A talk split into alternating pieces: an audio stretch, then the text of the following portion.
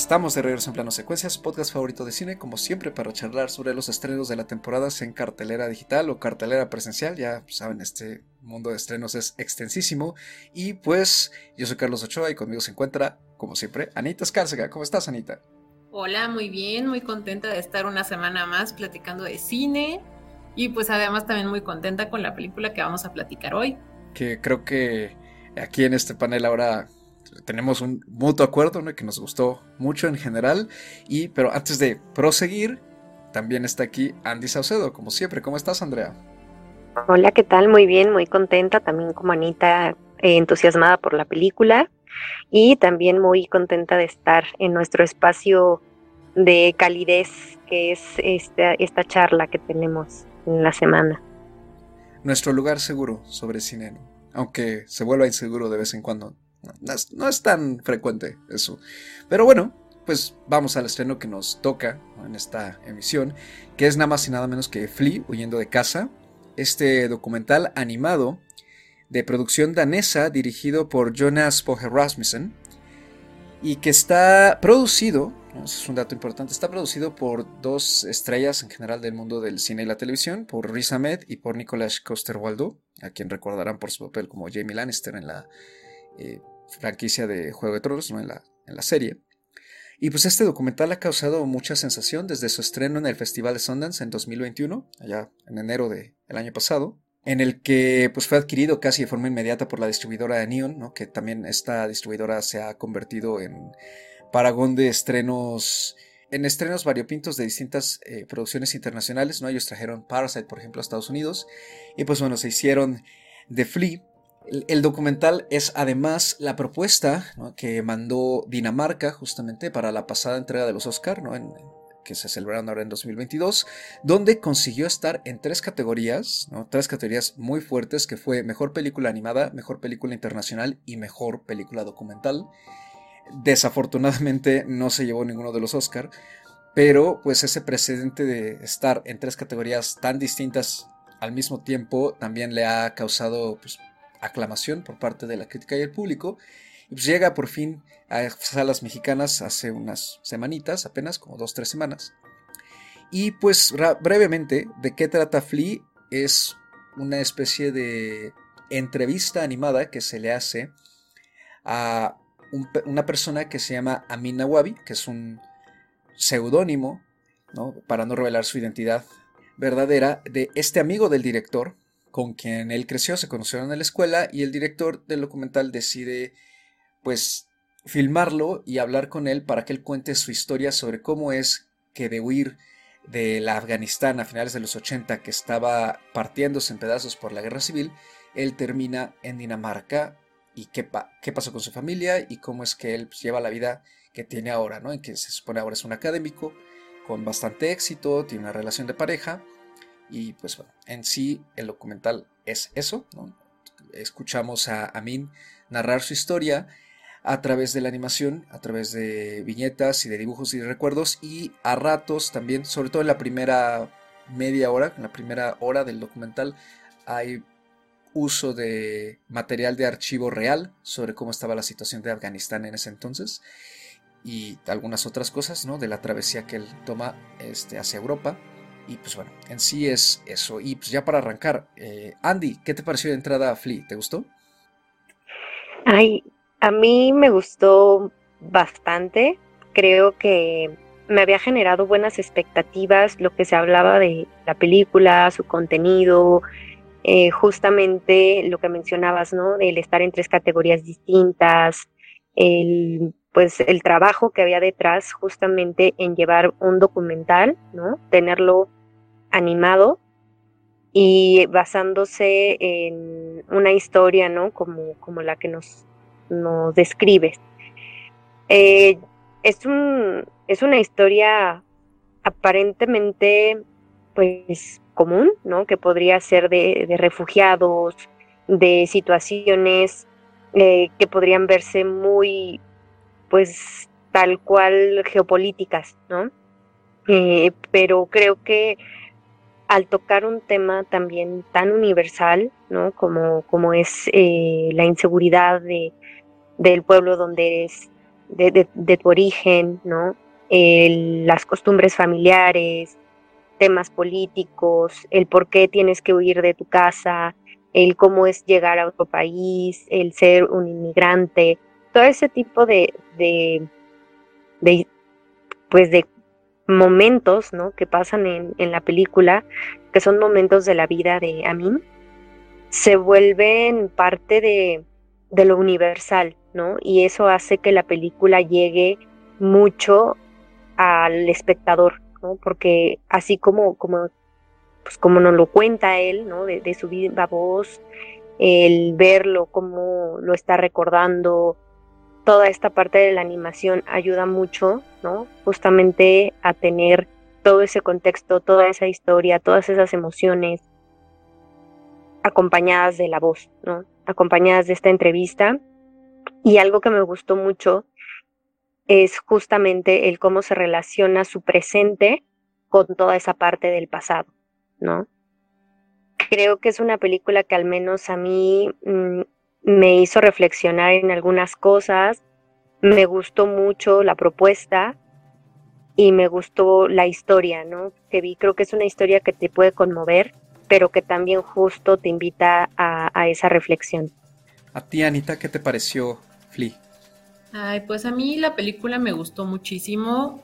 Mm, justo, pues como dice Andy, ¿no? Tiene tiene mucho detrás, mucho, toda esta historia de esta familia te hace como, o sea, uno normalmente piensa en los refugiados así como una masa, ¿no? Sin, sin rostro, sin, sin realmente mucha identidad y nada más sabes que están migrando y están buscando mejores oportunidades, pero esta historia es tan íntima, o sea, te hace como que, que conectes mucho con el personaje y con todas las cosas que le suceden y que vaya siguiendo como toda su historia de una manera pues tan personal y tan íntima que pues terminas totalmente involucrado, ¿no? Entonces, me gustó mucho eso del documental, que sí te, sí es muy, eh, tiene un elemento emocional muy fuerte.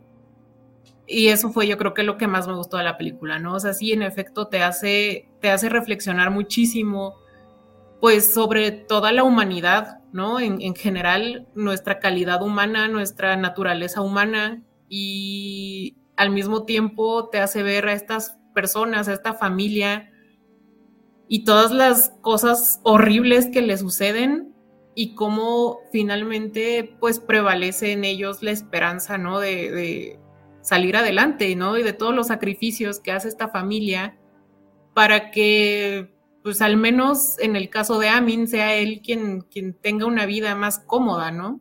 Entonces creo que es algo que, te rompe el corazón.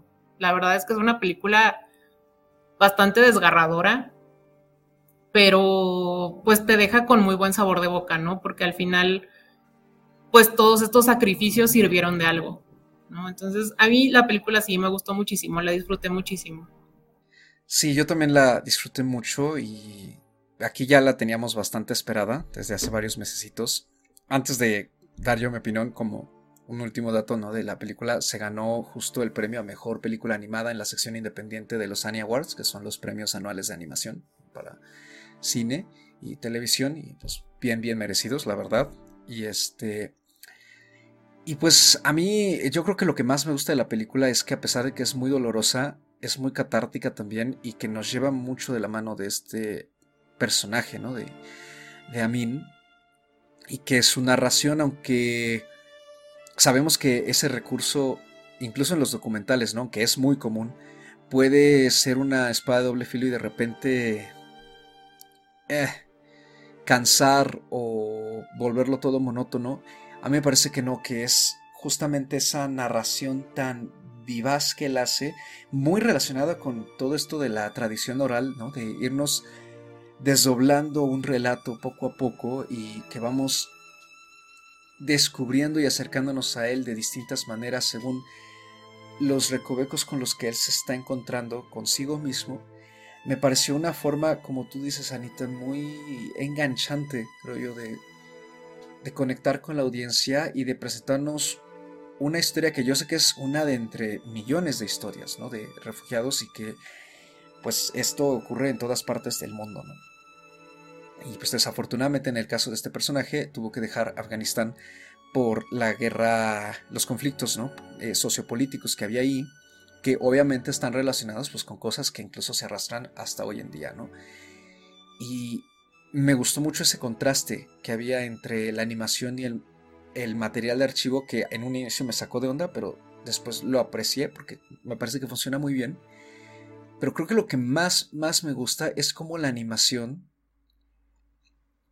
se utiliza para transmitirnos sobre todo emociones y momentos clave de la travesía de Amin que creo yo de una forma en live action habrían quedado pues como simplemente un reportaje eh, semi televisado en particular por ejemplo cómo él describe o recuerda ciertas, a ciertas personas, ciertos momentos, ¿no? Por ejemplo, las patrullas fronterizas, la policía en Rusia, eh, los oficiales que los recibieron en Estonia, cuando el barco en el que van lo regresan hacia Estonia, eh, y cuando se dirigían a Suecia, y cómo es mediante esas abstracciones y que de repente nos, él se acuerda de las balaclavas, por ejemplo, de los oficiales y no de los rostros eso ya crea una imagen muy poderosa y se nos transmite ese horror, esa angustia, esa incertidumbre, esa confusión que él fue sintiendo de una forma muy particular. Creo que eso es lo que a mí más me gusta de, la película en general. También en sus momentos de mayor calma transmite lo mismo, ¿no? Mediante imágenes también bellas y ciertas eh, representaciones, ¿no? De los sentimientos incluso pero es obviamente más potente en los momentos de angustia, porque también son esos los momentos en que el personaje claramente tiene más conflicto para revelárselos a sí mismo y revelarlos a los demás, a quienes lo estamos escuchando, a su amigo con quien él se está entrevistando. Y pues me parece un relato de mucha valentía, de mucho orgullo y de mucha mucho aplauso, ¿no? Creo que es, es difícil y eso también me gusta. Sentimos de forma muy palpable el dolor emocional que ha vivido él y lo complicado y doloroso que es para una persona que ha pasado toda su vida, como él lo dice hacia el final, viviendo a la defensiva, viviendo siempre con la mirada sobre el hombro, siendo perseguido incluso de forma metafórica, el no solo tratar de llevar una vida normal, sino establecer todo tipo de relaciones, ¿no? Eh, es muy complicado conseguir una estabilidad para estas personas porque siempre está ese recuerdo, esa sombra que cargan de las experiencias tan traumáticas por las que han pasado. Entonces eso hace un viaje como el de Amin, pues notable y valeroso y realmente es muy, muy valioso, creo yo, para todas las demás personas que no hemos pasado por algo así para crearnos ese lazo de empatía. Justo creo que en esta parte hay como varias cosas eh, o hilos, ¿no? Que tomar para juntar todo, porque así como lo veo yo, o sea, es parte de, lo bien que está el guion, ¿no? De, lo claro que, que tienen el director, lo que quiere contarnos, ¿no? Más allá de darle voz a, a mí. Creo que la belleza también recae mucho en que no solo es una historia sobre refugiados o sobre una familia, ¿no? O sobre un problema eh, que ya mencionaba yo, ¿no? E, e, en este caso es algo universal, ¿no? El tema de la migración, el tema de los refugiados, los conflictos eh, geopolíticos, ¿no? Creo que además la forma en que lo aborda, que es entrevistándolo y llevándolo justamente a ese pasado, a que nos describa desde que estaba en Afganistán, cómo era su familia, la infancia, el tema de, la desaparición de su padre, ¿no? Bueno, de que, de que un día llegaron por él y ya no lo volvieron a ver jamás y hasta la fecha no saben, pues, qué pasó con él, ¿no? El confrontarlo a él, de cierta forma, pedirle que cuente su historia, es que él afronte justamente todo este pasado, ¿no? Y que no solo lo reviva, ¿no? Sino que exprese cosas que mucho tiempo tuvo guardadas el personaje, bueno, eh, la persona, ¿no? Y que es eh, justamente lo que vemos animado, e, esta historia, las diferentes personas que están con él, que son su familia, eh, los chicos, los otros refugiados. Creo que es sí la historia, pero sí también la persona, ¿no? Y, eso al menos a mí me gustó mucho, que lo puso en una posición en donde tuvo que afrontar, en donde tuvo que abrirse, ¿no? Y que es parte de lo que él dice al final, como mencionas, Carlos, ¿no? Todas las repercusiones que trajo consigo todo lo que él vivió, ¿no? Y cómo en ese presente aún se siente como si estuviera huyendo, ¿no? Pero es más que huir de, de un lugar, sino de las relaciones, de la verdad, de justamente de, de deprimirse, ¿no? O sea, de, de, afrontar muchas de sus, de sus emociones y de lo que él mismo se ha contado a lo largo de los años. Eso a la par de cómo está contado en el sentido en que le está dando eh, la animación, como tú dices, la posibilidad de que nos transmita esas emociones, esos pensamientos, esas inquietudes, que no solamente es de un niño que está viendo eh, su familia de una u otra forma desintegrarse y a la vez hacerse fuerte, ¿no? Por algo tan difícil que están viviendo.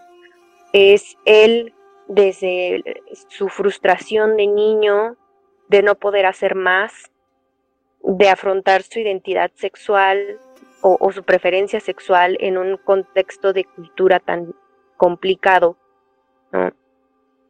El mantenerse encerrado, y él mismo dice, era un adolescente y lo que, lo que menos quería era estar encerrado, ¿no? Pero cada vez que salían por cualquier cosa en Rusia, asomarse a la calle, pues los policías los detenían y les quitaban lo que traían, ¿no? O sea, todo ese tipo de, de detalles que te van contando, que te va contando él sobre su propia vida y sobre su propia visión y sobre todo lo que él eh, estuvo descubriendo, ¿no? Y que por momentos, pues pareciera que estamos siguiendo a un chico que está teniendo una revelación, ¿no? De, de su vida, se vuelve algo mucho más grande porque estamos viendo a él con su familia, viviendo un momento crítico, ¿no? Y que representa algo mucho más grande, ¿no? Como decía Anita al inicio, le estamos poniendo rostro a un refugiado, le estamos poniendo rostro a un chico de Afganistán que tiene que salir de su, de, su, de su hogar, ¿no? Para enfrentarse a, pues, toda esta incertidumbre que le permite eh, pues descubrirse a sí mismo, pero también ser una persona que quizá no sería si no hubiera vivido todo lo que vivió. Claro. Y es que a mí algo que me hizo pensar hacia el final del documental es que eh, este acto, ¿no? De, digamos, de desnudarse emocionalmente él eh, mediante la animación y mediante este proyecto que le propuso, supongo yo, este, el director, es una forma de recuperar su identidad borrada, porque también la animación a mí me remitió mucho a eso, como todo ese tipo de momentos, ¿no? Esas vivencias y la forma en que él las recuerda, que de repente la animación es muy clara, pero hay otras cosas en que son esbozos, atisbos, es porque es muy doloroso, pero al mismo tiempo también hay ahí algo más, ¿no? Es como pedazos de su identidad personal que se van borrando por todas esas circunstancias, al grado de que ahora que es un adulto, le cuesta mantenerse en un mismo lugar porque sigue buscando a dónde pertenecer, aunque realmente ya no esté siendo perseguido, como tú dices, ¿no? Y esa búsqueda de pertenencia y esa sensación de no pertenecer a ningún lugar y de tampoco saber exactamente quién eres porque tienes que mantener tu identidad de cierta manera oculta o la has ocultado o nunca has dicho la verdad, nunca te has vulnerado con alguien, porque las pocas veces que lo has hecho siempre ha salido pues desafortunadamente mal, ¿no? E incluso la gente se ha aprovechado de eso. A mí me parece muy fuerte esa revelación que le hace, ¿no? Que a uno de sus exnovios se lo reveló y el ex después trató de usar eso contra él, ¿no? Casi casi te voy a denunciar con migración, ¿no? Es, eh, vamos, entiende cómo es que una persona termina sintiéndose siempre pues atacada, ¿no? En ese sentido y perseguida y que no puede expresar absolutamente nada porque ya incluso ha perdido eh, la capacidad de hacerlo en ese sentido, ¿no? Le cuesta trabajo. Y ese proceso de recuperar la identidad a partir de la, del relato, lo, vuelvo a enlazar con lo que dije este, sobre la tradición oral, me parece pues muy poderoso porque creo que los seres humanos vivimos a partir de historias y la mayoría de las historias siempre son relatadas. Incluso en nuestra vida cotidiana estamos relatando lo que nos pasó ayer, lo que vivimos en unas vacaciones, lo que le pasó a tu mamá, a tu hermano, a tu pareja, ¿no? Y esa forma de hacerlo es una riqueza, ¿no? Una expresión de riqueza cultural y personal en muchos sentidos. Y creo que ese acto trasladado a lo que nos propone Flea es una forma muy bonita de él recuperar o ensamblar quién es a partir de eso, pero ya también con lo bueno que le ha tocado vivir en su vida poco a poco, ¿no? Desde que ya tiene cierta estabilidad. Por eso me parece muy bello eso al, al final. Ay, pues creo que ya lo han resumido todo tan bien y tan bonito.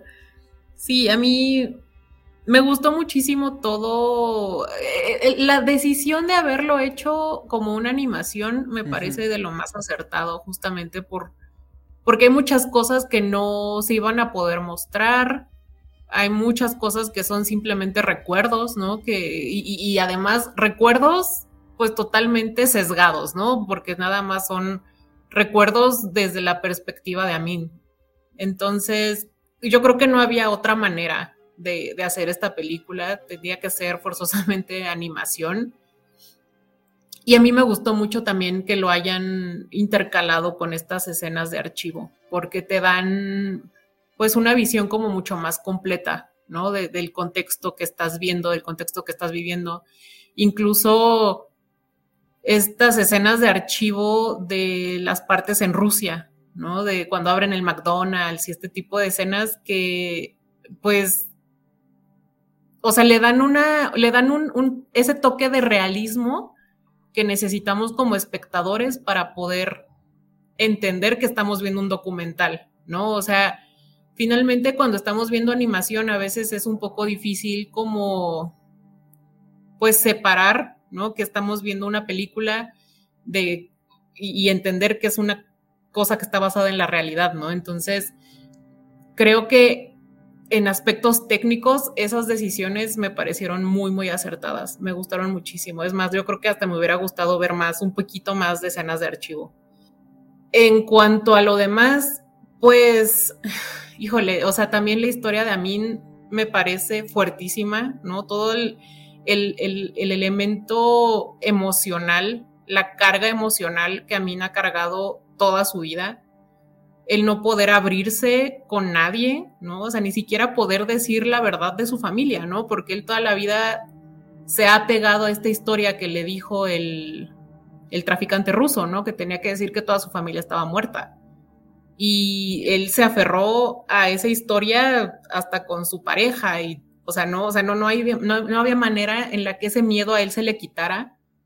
Y vaya, tan es así que pues Amin es un seudónimo y no sabemos realmente quién es la persona de la que se está hablando, ¿no? Entonces, pues me parece fuertísimo y me parece que hace además una situación que por más que él sane, pues siempre va a estar ahí, ¿no? O sea, siempre va a tener ese peso sobre sus hombros.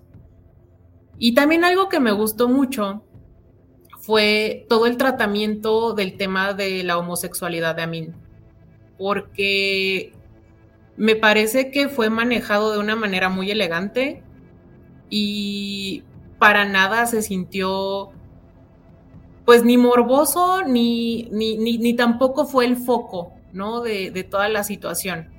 Porque al menos yo, desde que vi el trailer de la película, como que me había hecho una idea en mi mente de que a lo mejor parte del estar huyendo tenía que ver con esto.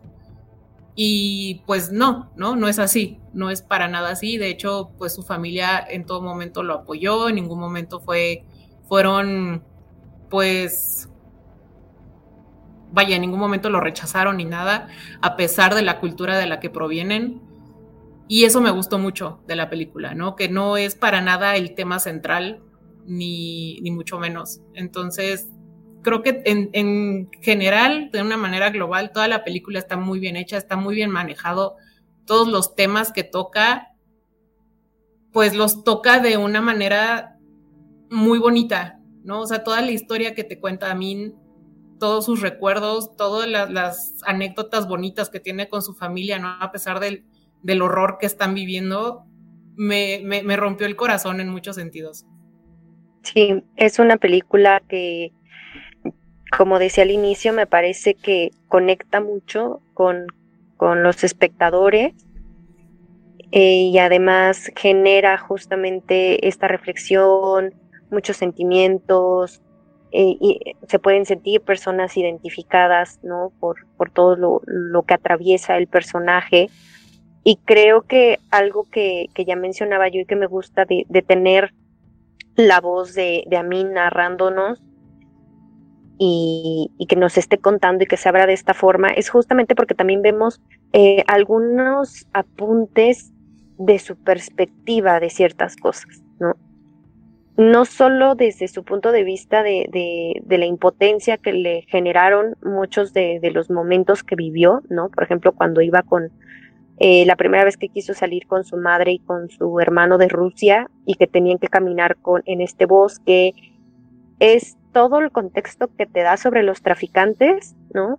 De lo que piensa de ellos, de cómo los ve, de todo lo que impactaron, ¿no? De una u otra forma en su vida, ya lo vemos incluso hasta el final, ¿no? Como lo comenta Anita, el apegarse a la historia que los traficantes le, le, dieron, ¿no? Para poder salir de Rusia.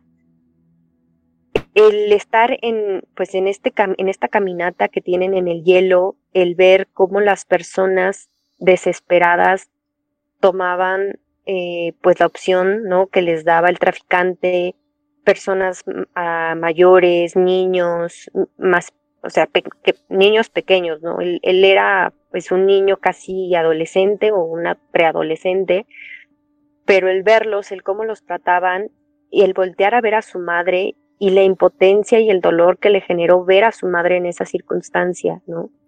El, tener que subirla a un barco cuando ella le tenía terror al agua, lo que tuvieron que vivir cuando los detienen. Y el momento que a mí más mm, me, bueno, muchos momentos son impactantes y muy dramáticos, pero justamente en esta parte medular de la narración de, de ellos como refugiados, que ya venía siendo muy dura, esta parte en donde quedan varados por la tormenta y llega uno de estos barcos tipo crucero y que ellos, y él dice, ¿no? Todos empezaron a sentir, querían, ah, eh, que, estaban salvados, que, todo había quedado atrás, querían arrojarse al agua y llegar al, crucero, ¿no? Y veían a todos estos turistas tomándoles fotos y señalándolos, pero ellos no lo veían así, ¿no? Ellos no lo sentían así los, los, eh, los que iban en el bote sentían que habían encontrado la salvación, que habían logrado salir de, pues, de todos esos momentos difíciles.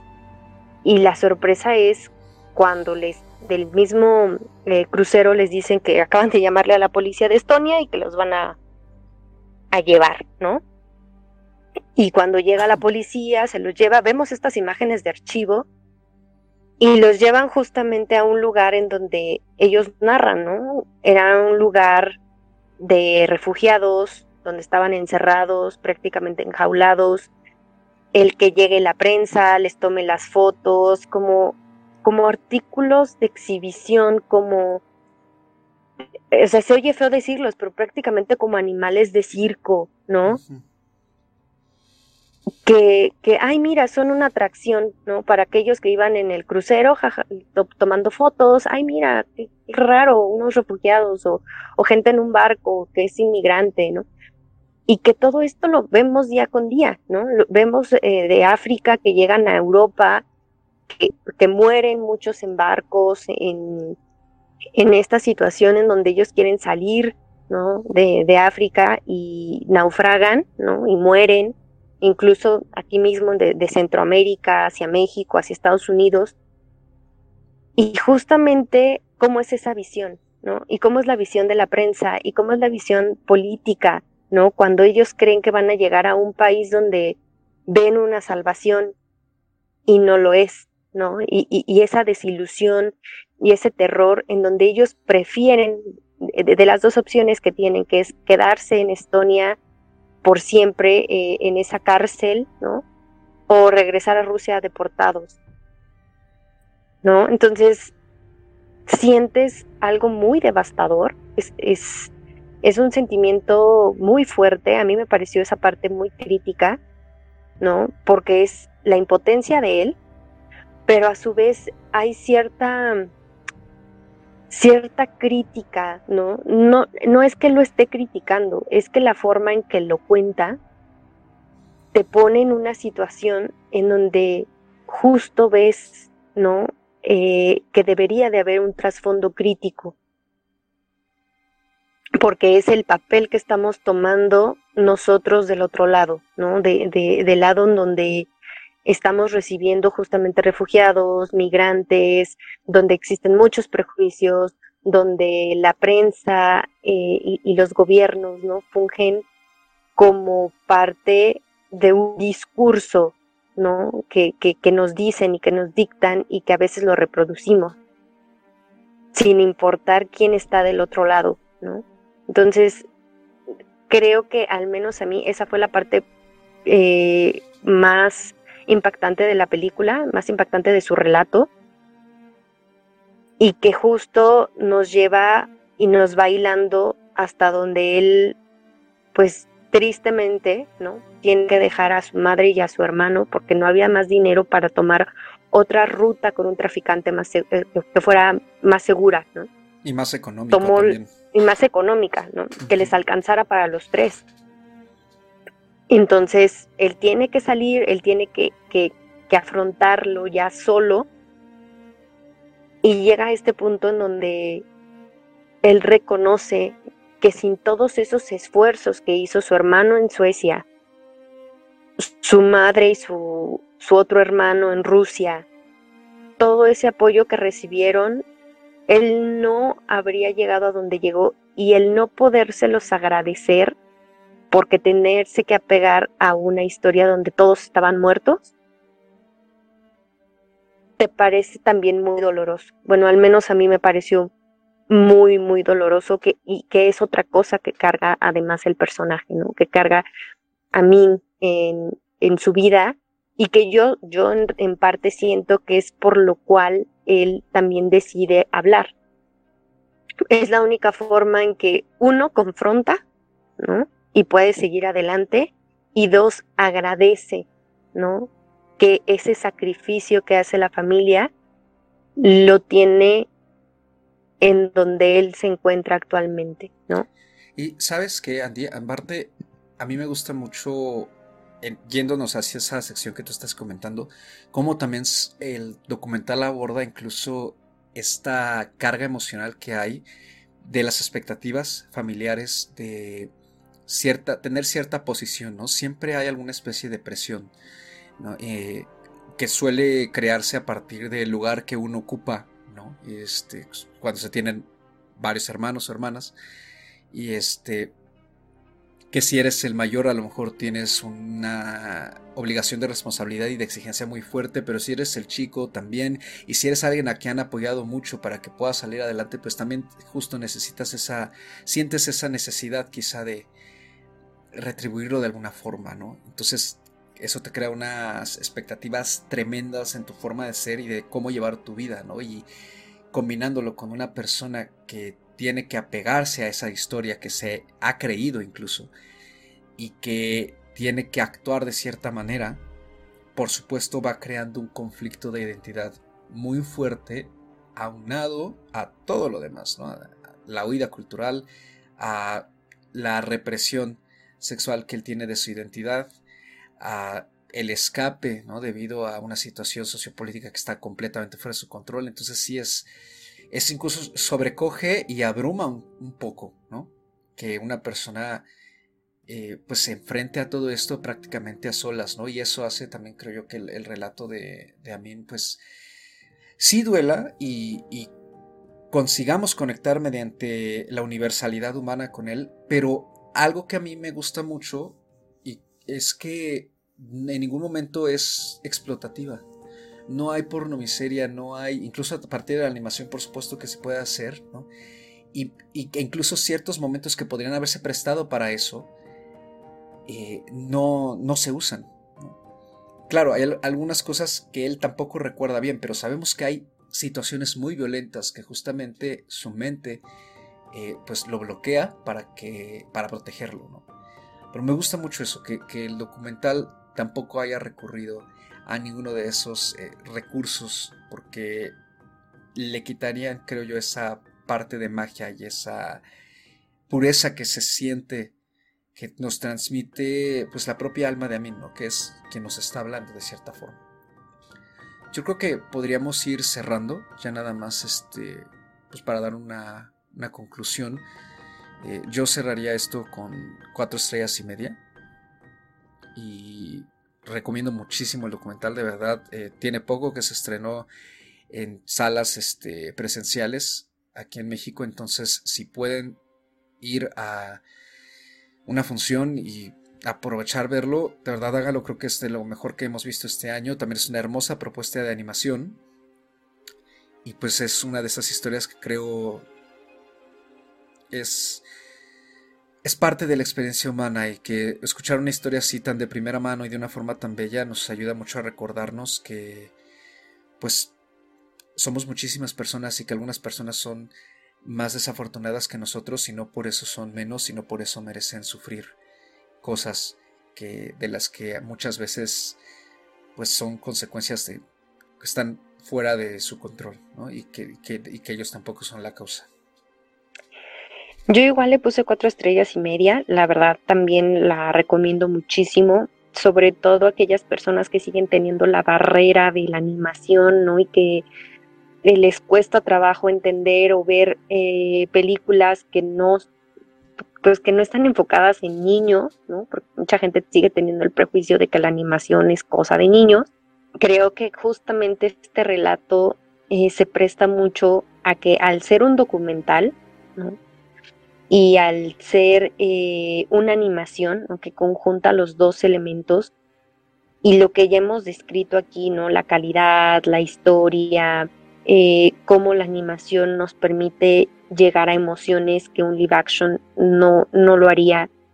Creo que es justo la historia, es la película que, que merece esa oportunidad, ¿no? De, de quitar este tipo de prejuicios en torno a la animación. La verdad es que eh, yo la volvería a ver. También creo que es algo de lo mejor que, ha llegado este año.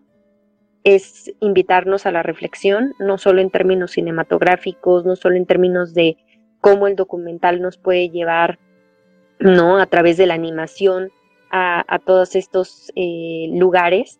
Creo que también en términos cinematográficos de eh, desarrollo de historia, de cómo contar una historia, son muchas cosas, ¿no? Muchos eh, momentos a, reflexionar y que creo es esta película la mejor forma de, de hacerlo.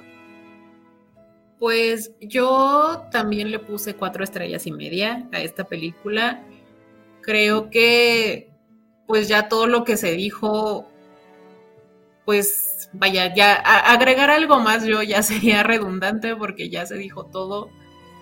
Pero pues bueno, también, también la recomendaría, la recomiendo muchísimo y creo que es una película además que eso creo que no lo mencionamos, pero me gustó muchísimo como su redondez. porque si recuerdan al inicio de estas entrevistas, lo primero que le preguntan a mí es, ¿qué significa hogar para ti? Y termina la película, pues con a mí formando finalmente un hogar, ¿no? Con su pareja. Entonces, creo que todas estas reflexiones que ya mencionamos, pues además se suman, ¿no? A esta otra reflexión de, pues, ¿qué es el hogar para nosotros, ¿no? Porque incluso hay una parte en la que él menciona que ya le cuesta trabajo leer su propio diario escrito en árabe, me parece. Entonces, o sea, ya no es ni siquiera una conexión con una lengua materna, ¿no? Y a lo largo de la película vamos viendo que Amin habla muchísimos idiomas por todos estos países en donde termina viviendo, donde termina refugiado. Y hay tantas cosas que se podrían considerar, ¿no? Como su hogar. Incluso estas, estas anécdotas de su familia viendo telenovelas mexicanas en Rusia, ¿no? O sea, a mí eso también me, encantó. Todo el elemento del idioma, del lenguaje, de, de estos pequeños, incluso momentos tan íntimos tan personales, tan familiares, que se dan en unos contextos tan extraños. Entonces, definitivamente es una película muy recomendable, yo la volvería a ver y pues vaya, creo que podríamos seguir redondando en esta película, pero pues vaya, ya, ya se dijo todo. Creo que vale muchísimo la pena que, que la gente la vea. Y pues con eso cerramos esta breve discusión sobre Flea, ¿no? Y pues, bueno, ahorita lo que mencionabas, Anita, ¿no? De este, el, en particular esto de las, ¿cómo se llama? Las telenovelas, ¿no? Que, que él está viendo. En la Unión Soviética, este, pues sí, pues en ese entonces era la Unión Soviética, eh, eran muy populares las telenovelas y las historias mexicanas. Y tan así que creo que es una película de los 70, si no mal recuerdo, que se llama Yesenia, que tiene todo este tipo de películas y medio telenovelera, se volvió una de las películas más taquilleras en la historia de la Unión Soviética allá. O sea, sí había mucha, mucho consumo de nuestro contenido eh, televisivo sobre todo y del cine mexicano. Gustaba mucho allá en esa época. Qué, padre. Eh, eh, ¿Por qué? ¿Quién sabe? No, o sea, esa conexión que se forjó es, de esas cosas extrañas de la vida, ¿no? Pero creo que es muy, es muy padre que hayamos tocado la vida de tantas personas, ¿no? Eh, México haya tocado la vida de tantas personas en, ese país, en ese entonces. Y pues con eso nos vamos, pero pues, claro, como siempre, la recomendación del día de este episodio, que en esta ocasión me toca a mí, y es otro documental, bueno, en sí son dos. Voy a hacer dos pequeñas recomendaciones. Y la primera, que tiene que ver con lo que acabamos de charlar, ¿no? con el tema, es La Marea Humana, Human Flow, que es un documental del 2017 de Ai Weiwei, este fotógrafo que se ha encargado de hacer muchísimos proyectos a lo, a lo largo del mundo. Y es este documental que justamente se enfoca en la crisis de refugiados a nivel mundial que existe desde hace varios, varias décadas, bueno, siempre ha existido, pero en particular la que se ha generado en lo que va del siglo XXI. Y es un viaje a lo largo de 20 países con un montón de pues, multitudes que siguen en, tránsito, de, huyendo de diferentes circunstancias, violencia, pobreza, eh, cambio climático, como, justamente vemos en las noticias todos los días. La película utilizó drones, mucha tecnología y pues fue bastante aclamada también en su momento. Se estrenó en el Festival de Venecia, si no mal recuerdo, del 2017. La producción es internacional, pero es particularmente eh, financiada por Alemania. Y ese documental, si no mal recuerdo, lo pueden encontrar en Prime Video, Prime Video Latinoamérica. Ahí está, Human Flow, Marea Humana. Y el segunda breve recomendación es un documental que acaba de llegar a HBO hace poquito que se ganó uno de los premios, si no me recuerdo también, a documental en el pasado Festival de Sundance, que es el documental Navalny dirigido por Daniel Roger, que se enfoca en las consecuencias del envenenamiento sufrido por Alexei Navalny el 20 de agosto de 2020, pocos días después de las eh, elecciones de Bielorrusia. Y pues, eh, Alexei Navalny es uno de los principales, si no es que la principal figura de oposición en Rusia. Eh, es de forma no oficial, es como el enemigo número uno de Vladimir Putin.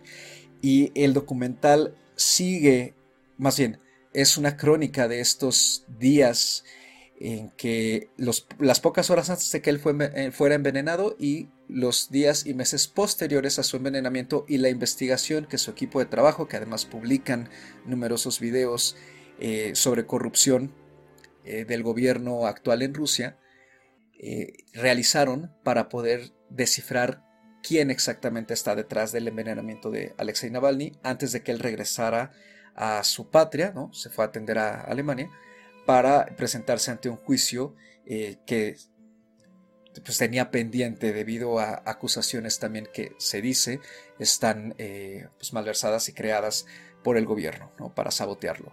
El documental a mí la verdad me ha parecido una maravilla, está buenísimo, tiene una secuencia climática muy muy buena, es, eh, es de esas cosas que parecen este, ficción, pero uno puede ser, creer que sean reales. Entonces lo recomiendo mucho.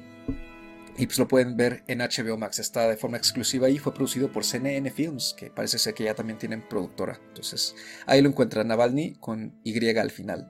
Y pues ya para despedirnos, ¿dónde nos encuentran? Anita, ¿dónde te encontramos? A mí me encuentran en Instagram o en Twitter como arroba animalceluloide. Ya saben, yo no tengo nada más que hacer y ahí me encuentran siempre. Andy. A mí también me pueden encontrar en Twitter o Instagram como arroba Andrea. Ahí estoy retuiteando contenido cinéfilo y pues aceptando y recibiendo todos sus comentarios respecto a las charlas que tenemos en este podcast. Y a mí me encuentran en Twitter como arroba Mr. Carlos Ochoa con un 8 en dígito y una A. Y este programa, como siempre, lo encuentran en su plataforma de podcasting preferida. Pues cuídense porque está habiendo una extraña alza de casos de COVID. No puede ser que llevemos ya tanto tiempo hablando del COVID, pero pues es la triste realidad. También está eso de la viruela del mono, ¿no? Ya saben, el mundo exterior nos ataca, pero pues, como siempre, habrá cine para reconfortarnos, consolarnos y pues pasarla bonito ya sea en casa o en la cartelera y pues la oferta como siempre es amplísima. Nos escuchamos en la próxima emisión, cuídense mucho y hasta la próxima.